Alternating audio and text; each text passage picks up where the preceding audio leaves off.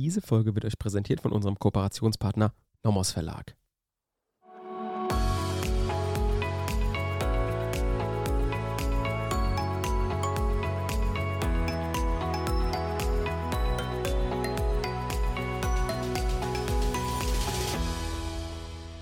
Willkommen zu einer neuen Folge Kurzerklärt. Heute unterwegs im Strafrecht und zwar befinden wir uns immer noch im Raub in unserer ähm, Reihe, die sich jetzt außerhalb dieser Definitionenreihen befindet. Wir haben uns jetzt umfangreich die Abgrenzung zwischen Raub und räuberischer Erpressung angeschaut. Da könnt ihr gerne, wenn ihr das nochmal genauer nachhören wollt, in den unsäglichen, unzähligen Folgen, ich glaube sieben oder acht insgesamt dazu, ähm, gerne anhören. Wir haben das jetzt oft genug besprochen. Wir haben oft genug diese Differenzierung gemacht, wie man das voneinander abgrenzt, warum das wichtig ist, was die einzelnen Meinungen sagen und haben uns jetzt in der letzten Folge ein anderes Thema angeschaut, Raub in mittelbarer Täterschaft.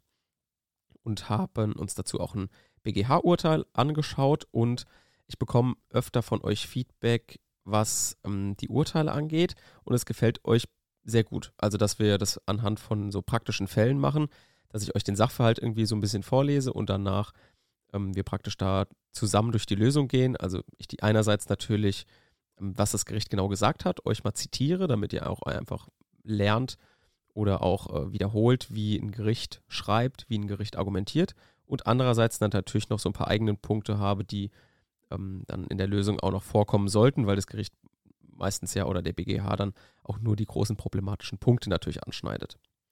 Und in der heutigen Folge kümmern wir uns um ein wiederum spezielles Thema, was aber in Klausuren gerne auch mal vorkommen kann. Und zwar geht es hier um die Gewalt durch Unterlassen, sage ich mal. Da kommt mir direkt die Kritik von Leuten, die sich damit ein bisschen mehr auskennen, direkt entgegen wahrscheinlich. Ja, wie soll man denn Gewalt durch Unterlassen ausüben können? Das widerspricht sich doch schon. Ähm, Gewalt ist ja irgendwie was, was Aktives irgendwie vom Gefühl her. Ähm, wir werden in dieser Folge sehen, dass das nicht unbedingt der Fall sein muss, sondern auch Gewalt durch Unterlassen ausgeübt werden kann und in diesem Zusammenhang auch ein Raub begangen werden kann. Das werden wir dann sehen.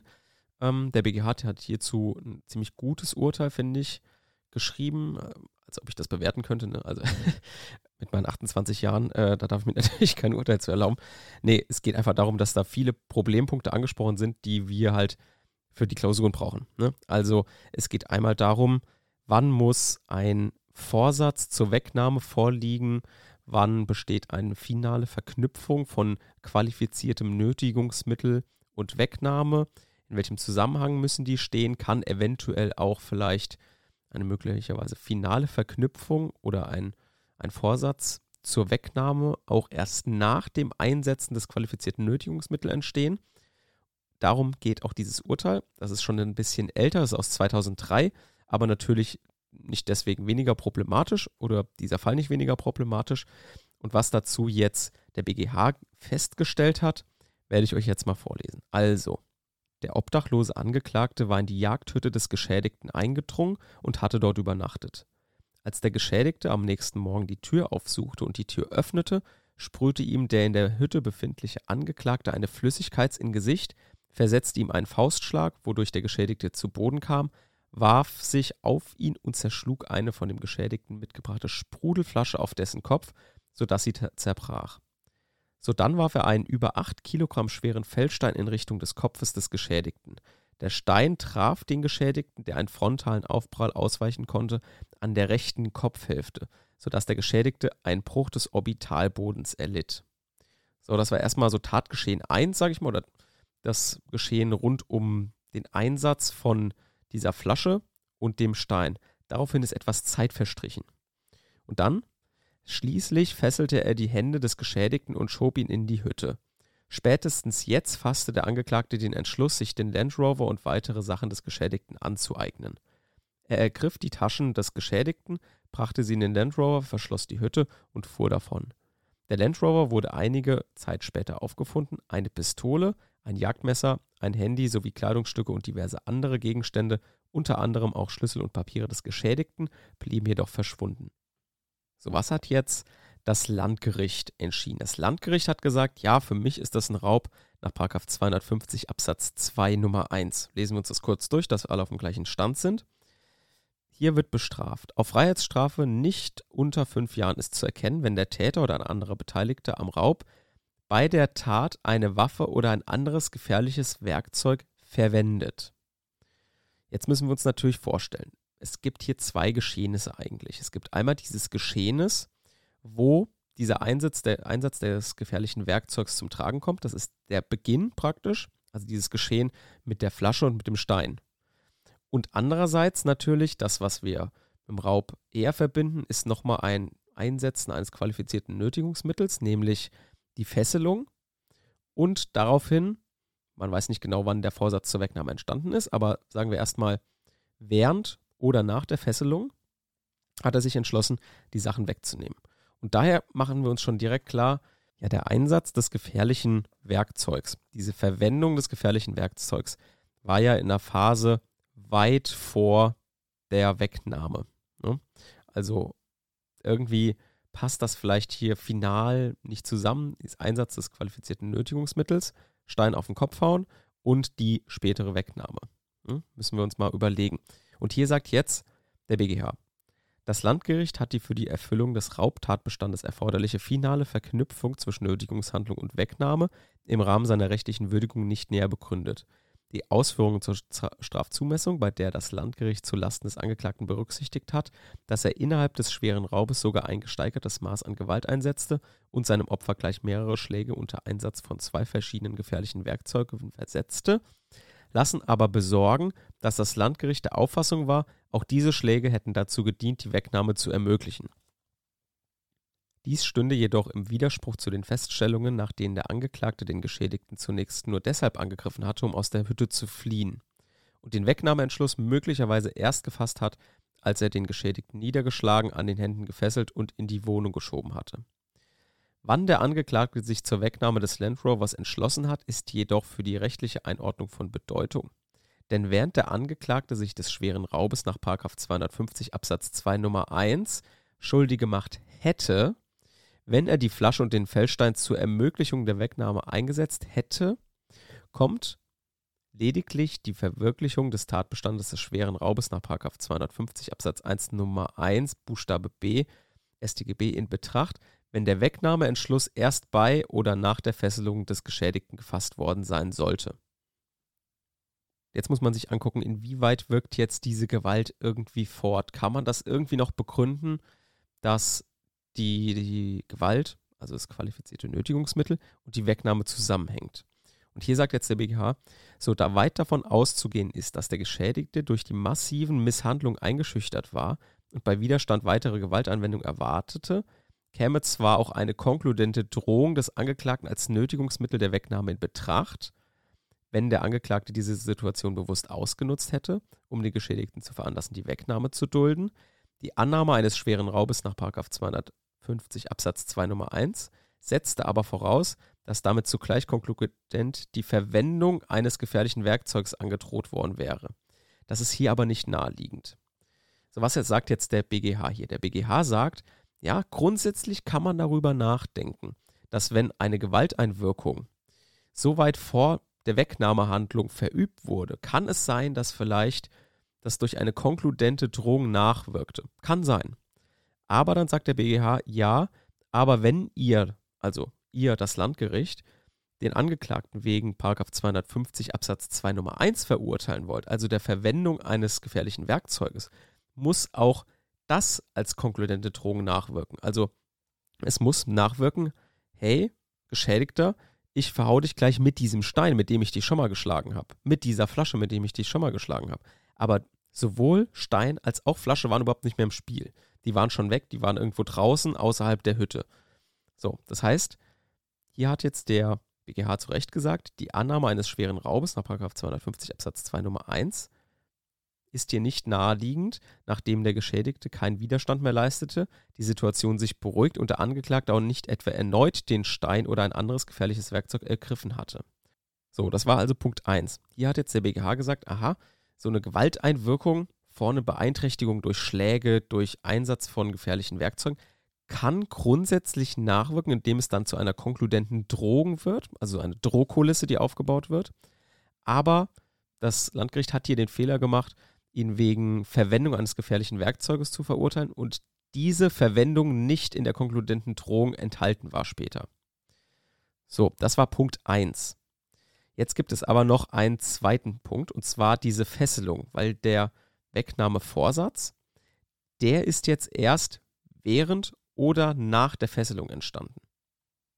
Und hierzu sagt jetzt der BGH, für die zweite Alternative, also der Angeklagte hatte den Geschädigten nur deshalb gefesselt, um sich einen Fluchtvorsprung zu sichern. Erst danach entschloss er sich, den Land Rover und weitere Sachen des Geschädigten mitzunehmen, bedarf allerdings die Frage, ob von Gewalt als Nötigungsmittel der Wegnahme auszugehen ist, nähere Erörterung.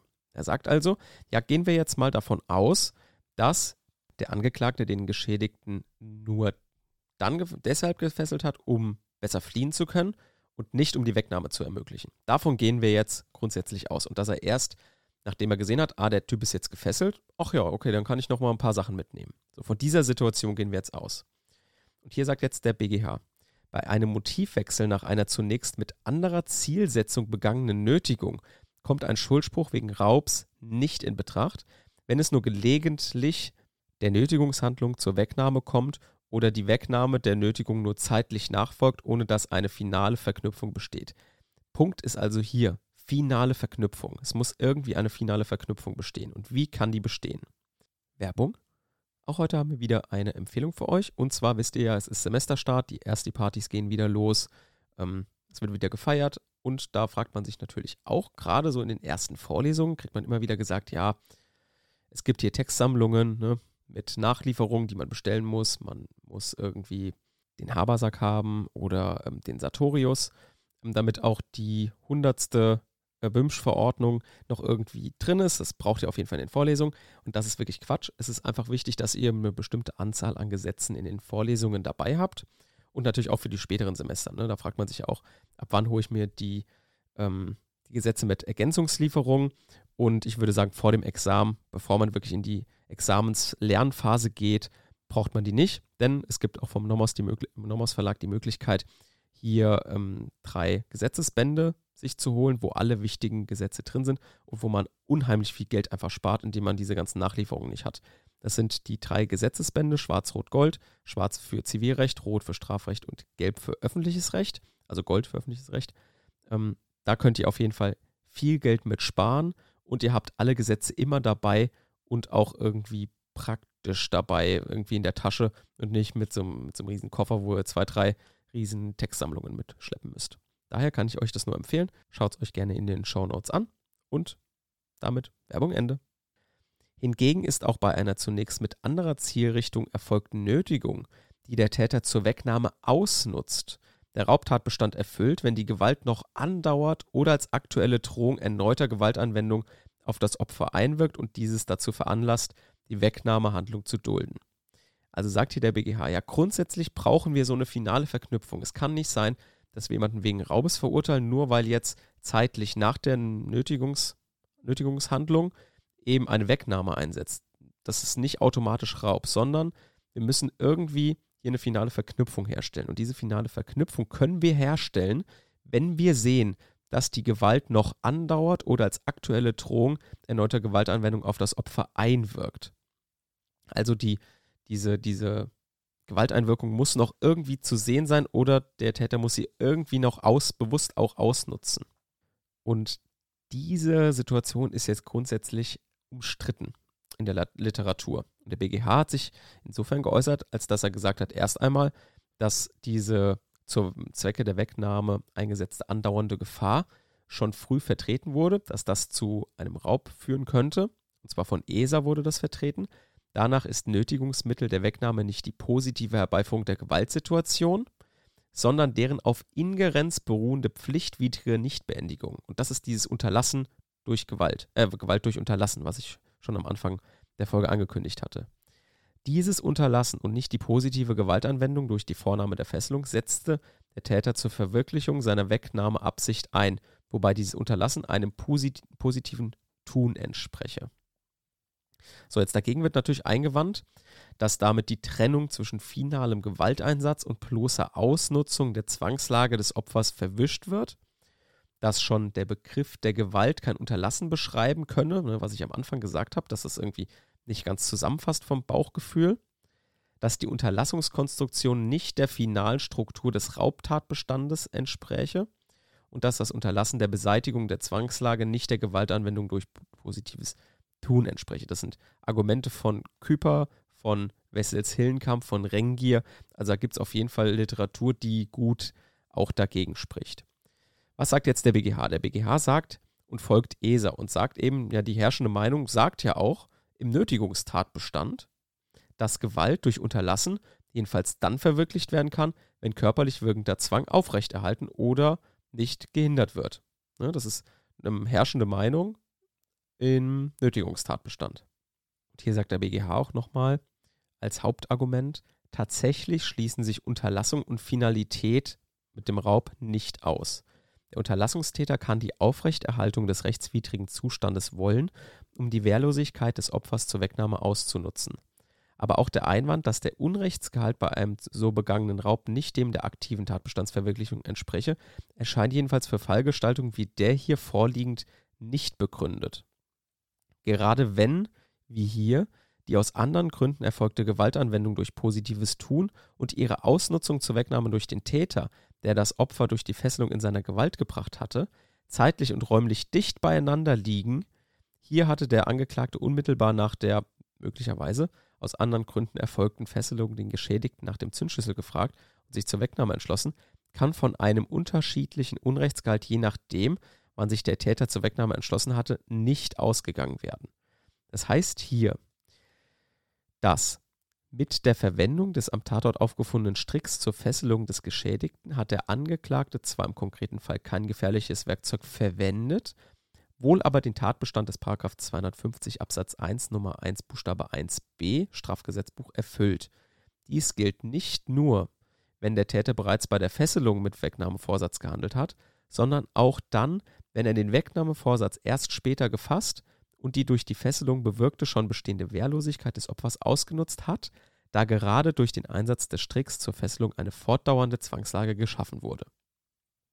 So, das heißt, ihr wisst, Gewalt durch Unterlassen ist möglich grundsätzlich im Raub, also hm, kann man sagen, dass wenn irgendwie diese Einsetzung von Gewalt fortwirkt, also irgendwie der Täter das noch ausnutzt dass zum Beispiel jemand gefesselt da liegt und dann er das eben zur Wegnahme ausnutzt, dass dann es möglich ist, dass ein Raub bejaht werden kann. Aber wir werden in der nächsten Folge uns einen Fall angucken, wo ein ähnliches Problem auftritt, wo der BGH aber anders entschieden hat. Und warum er das gemacht hat, das werden wir uns dann in der nächsten Folge angucken.